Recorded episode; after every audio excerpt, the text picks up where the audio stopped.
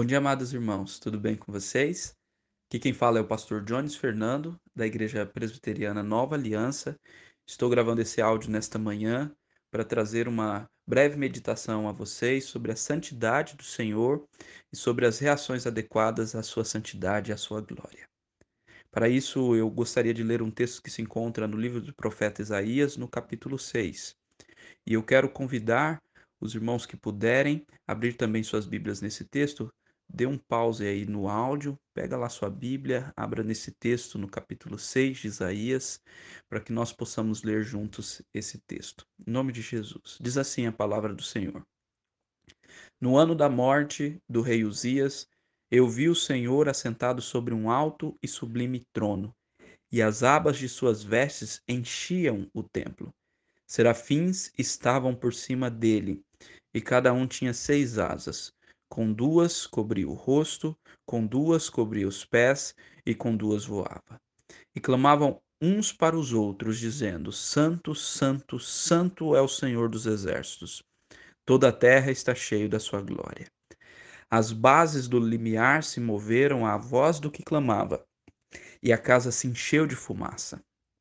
Então disse eu: Ai de mim, estou perdido, porque sou Homem de lábios impuros, habito no meio de um povo de impuros lábios, e os meus olhos viram o Rei, o Senhor dos Exércitos.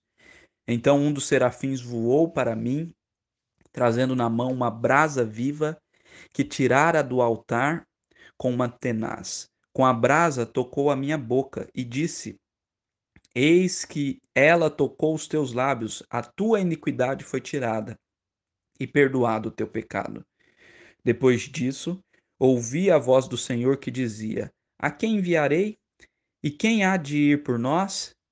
Disse eu: Eis-me aqui, envia-me a mim. Amém. Nós temos aqui nessa visão o chamado de Isaías ao seu ministério profético. E Isaías, então, no ano da morte do rei Uzias, ele é chamado ao Senhor. Isaías foi um profeta da nação de Judá. Foi chamado pelo Senhor para profetizar contra a nação de Judá e contra outras nações e também trazer profecias a respeito do nosso Salvador Jesus Cristo.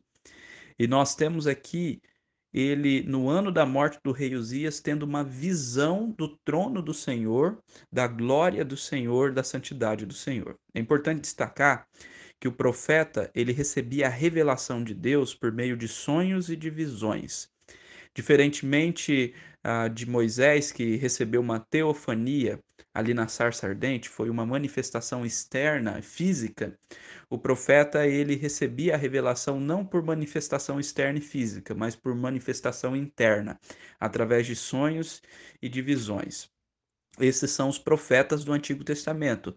O ministério profético do Antigo Testamento se encerra em João Batista. Depois de João vem Jesus Cristo, que é a excelência da revelação de Deus, a expressão exata do ser de Deus. Então, em João, os profetas do Antigo Testamento se cessam. Mas no Antigo Testamento, então, eles têm visões. E nesta visão, Isaías vê o Senhor no seu trono glorioso, as vestes do Senhor enchiam o templo, o templo de Salomão, e serafins, seres angelicais, espirituais, estavam clamando: Santo, Santo, Santo é o Senhor dos exércitos, e toda a terra está cheia da sua glória. É interessante observar que esse é o único atributo de Deus que aparece repetido três vezes: Santo, Santo, Santo. Né? A ênfase do três está na ênfase da Trindade, no fato do nosso Deus ser um Deus triuno. Então, o nosso Deus ele é Santo, Santo, Santo. O que significa ser santo? Santidade de Deus significa a sua excelência moral, a sua pureza moral. Não apenas que Deus ele não tem pecado, mas que ele está acima e separado de toda a criação nesse aspecto. O termo santo significa separado, consagrado. Quando aplicado a Deus, significa que ele é totalmente separado, totalmente outro. Ele é glorioso, majestoso. Aonde Deus habita, o homem não pode estar, a luz é inacessível. A glória de Deus é inacessível. Os serafins, eles estão ali justamente para mostrar isso.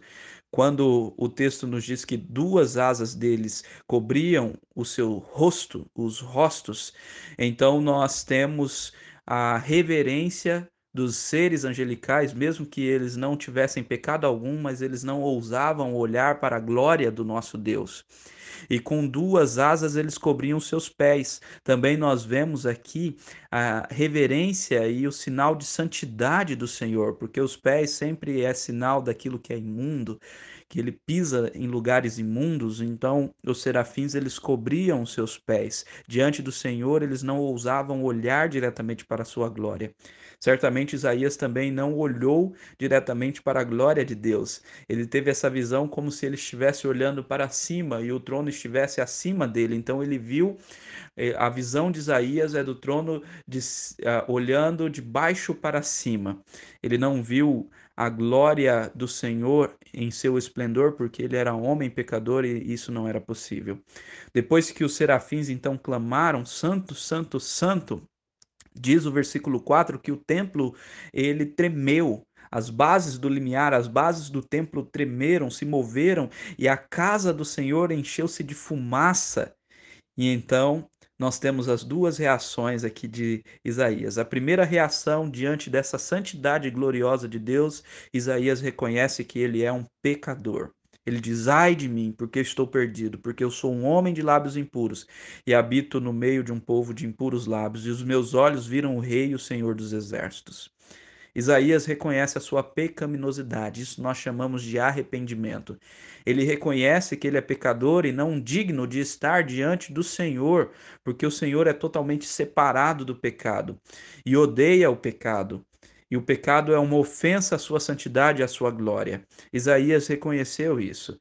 Diferente de muitas pessoas hoje que entendem que o seu pecado não é tão grave e querem estar diante do Senhor cheios de imundícia sem serem purificados pelo sangue do Senhor Jesus Cristo, Isaías reconhecia que o seu pecado não lhe dava direito de estar na presença de Deus. Por isso que ele então reconhece a sua pecaminosidade. Em um ato lindíssimo aqui, o serafim traz uma brasa viva que tirou do altar com uma tenaz, toca nos seus lábios e então a, o pecado de Isaías é perdoado e a sua iniquidade é tirada. E agora ele está apto para a segunda reação. Né? O Senhor então pergunta: uma alta voz sai do seu trono, dizendo: a quem enviarei? Quem há de ir por nós? Isaías responde: Eis-me aqui, envia-me a mim. Essa reação também ela é muito importante aqui. Diante da santidade de Deus, nós não podemos apenas reconhecer que somos pecadores, mas nós devemos dispor o nosso coração diante da santidade e do perdão recebido, dispor o nosso coração a servir ao Senhor, a ser enviado por Ele, a viver segundo Ele, a segui-lo. Isso remete à verdadeira fé que é uma entrega completa ao Senhor. É fazer do nosso Senhor o nosso Salvador pessoal, sim, aquele que perdoa os nossos pecados, mas também o Senhor das nossas vidas, aquele que dirige as nossas vidas. É dizer: Senhor, eis-me aqui, envia-me a mim, eu quero ser usado pelo Senhor. Aleluia. Então, essas duas reações, reconhecer o pecado e estar disposto a ser usado pelo Senhor através da fé são importantes quando nós vemos a santidade do Senhor. Nós não veremos a santidade do Senhor como Isaías viu em uma visão. O ministério profético do Antigo Testamento se cessou com João Batista. Mas nós temos a oportunidade hoje de ver a santidade do Senhor em Cristo Jesus, que é a expressão exata do Senhor. Cristo é a revelação perfeita, muito maior do que essa que Isaías teve. Em Cristo nós vemos o Pai, em Cristo nós vemos o quanto o Senhor é glorioso.